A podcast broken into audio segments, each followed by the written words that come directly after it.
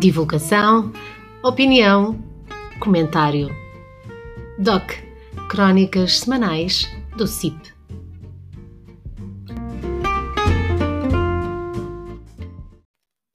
Espaço de opinião de Cristina Fontes.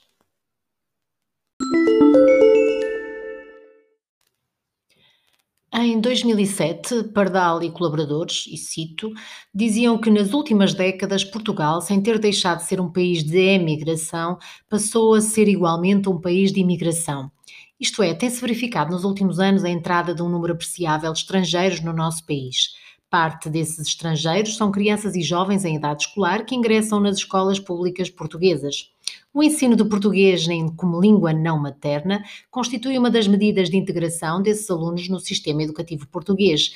Destina-se a alunos vindos do estrangeiro, com língua materna que não é nenhuma das variantes do português, filhos de imigrantes portugueses com crioulo ou língua africana como língua materna ou de comunicação e ainda alunos com quadro linguístico complexo nas portarias que regulamentam as ofertas educativas do ensino básico, dos cursos científico-humanísticos, dos cursos artísticos especializados de dança, música, canto, canto gregoriano, dos cursos artísticos especializados de design de comunicação, de design do produto, de produção artística e comunicação audiovisual e dos cursos profissionais, existe um artigo, o 11 ou 12, conforme a portaria, referente a este português de língua não materna. Em todos os documentos supracitados é decretado que os alunos não se, que sejam posicionados no nível de iniciação, A1 ou A2, ou no nível intermédio, B1, frequentam a disciplina de português língua não materna como equivalente à disciplina de português nos termos seguintes. A. Em grupos constituídos no mínimo por 10 alunos, podendo, caso tal se revele necessário, ser agrupados alunos dos níveis A1 e A2 e B1 e B, na sua turma nos tempos letivos da disciplina de português, quando se trate inviável ou quando se mostre inviável a aplicação do previsto na linha anterior. Ora, aqui começam os problemas. Dificilmente as escolas conseguem criar os grupos de 10 alunos a quando da formação das turmas, pois nessa altura não se sabe quantos alunos estrangeiros irão frequentar a escola, em que opções ou cursos irão matricular e em que nível de proficiência linguística irão ser incluídos. Este problema agudiza-se em escolas secundárias com muitas ofertas formativas, sobretudo de cursos profissionais. Caso sejam criadas turmas, possivelmente serão com níveis mistos, A1, A2 e B1. Para além desta mescla de níveis de proficiência linguística, é bem provável que os alunos frequentem anos de escolaridade diferentes, pois a legislação prevê que os alunos de português como língua não materna sejam organizados por grupos de nível de proficiência linguística e não por ano de escolaridade, devendo seguir as aprendizagens essenciais da língua no respectivo nível, com adequação do processo de ensino, aprendizagem e avaliação à sua faixa etária. Como ensinar, num mesmo momento, alunos que estão a aprender a falar português e outros que já se preparam para realizar exames nacionais? Como ensinar simultaneamente alunos de A1 do segundo ou terceiro ciclo e alunos do mesmo nível a frequentar o ensino secundário? Os materiais e as estratégias são obviamente muito distintos. Caso não seja possível criar turmas, os alunos frequentam igualmente a disciplina de português língua não materna, ainda que inseridos nas aulas de português, podendo adicionalmente beneficiar de aulas de apoio de português como língua não materna. Será que o legislador percebe a dificuldade de tal medida?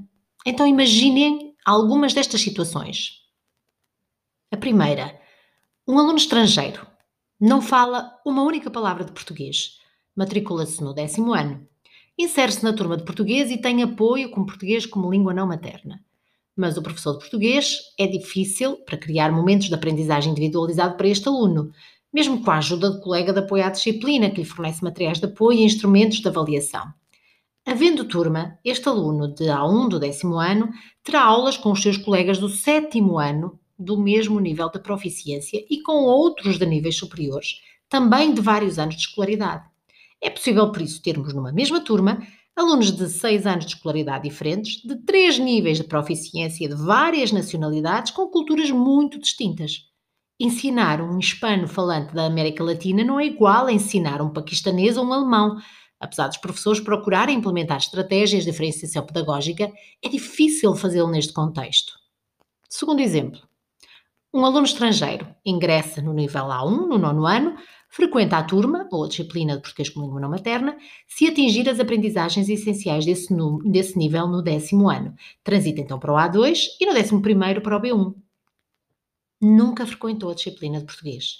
Todavia, embora lhe seja permitido realizar o exame de português língua não materna 839 de B1, terá de frequentar a disciplina de português e ser avaliado na mesma quando transitar para o 12 ano. Prevê-se nos normativos que os alunos posicionados nos níveis de avançado, o B2 e o C1, acompanhem o Currículo Nacional de Português, podendo, por decisão da escola, beneficiar de aulas de apoio no âmbito de português como língua não materna. Pela minha experiência, é quase impossível terem sucesso académico em português. Acompanhei um aluno russo que, quando ingressou no B2 no 12 ano e passou a acompanhar o currículo de português, teve imensas dificuldades, sobretudo nos conteúdos de educação literária. Imaginem um aluno assim a ler Fernando Pessoa. Para além das graves lacunas vocabulares do registro denotativo, acrescem as sentidas no uso conotativo e figurado das palavras. Terceiro exemplo. Imaginemos agora que o aluno ingressa no nível A2, no nono ano, e frequenta a turma ou a disciplina de português como língua não materna. Se atingir as aprendizagens essenciais desse nível no décimo ano, transita para o B1 e no décimo primeiro para o B2 não frequentou a disciplina de português, no nono e no décimo.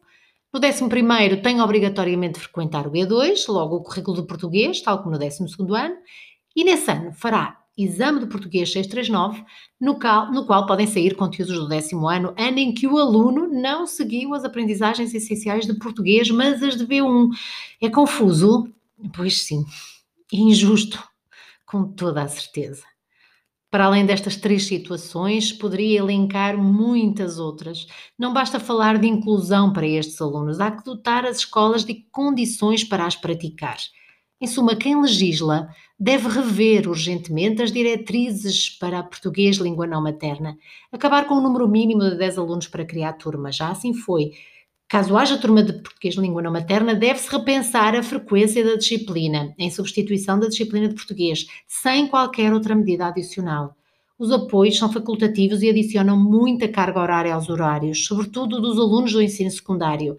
E estes alunos, regra geral, não frequentam apenas o apoio a português língua não materna, mas a todas as disciplinas que o disponibilizem, porque já têm dificuldades na compreensão escrita e oral dos conteúdos devido às dificuldades na língua portuguesa. Reduzir o número de alunos por turma, no caso das turmas em que estejam inseridos alunos de português língua não materna, para que os professores de todas as disciplinas possam acompanhar estes alunos de um modo mais individualizado atualizar os testes diagnósticos da aferição do nível de proficiência, bem como os materiais disponibilizados pela tutela, dotar as bibliotecas escolares de recursos e matérias atualizados e de elevada qualidade para o ensino de português língua não materna, mas também para o apoio às outras disciplinas do currículo. Apraz-me dizer, todavia, que os alunos estrangeiros com quem trabalho sentem que a maioria dos seus professores os procura ajudar e ultrapassar as suas limitações e que se preocupam, genuinamente, com a sua integração na escola.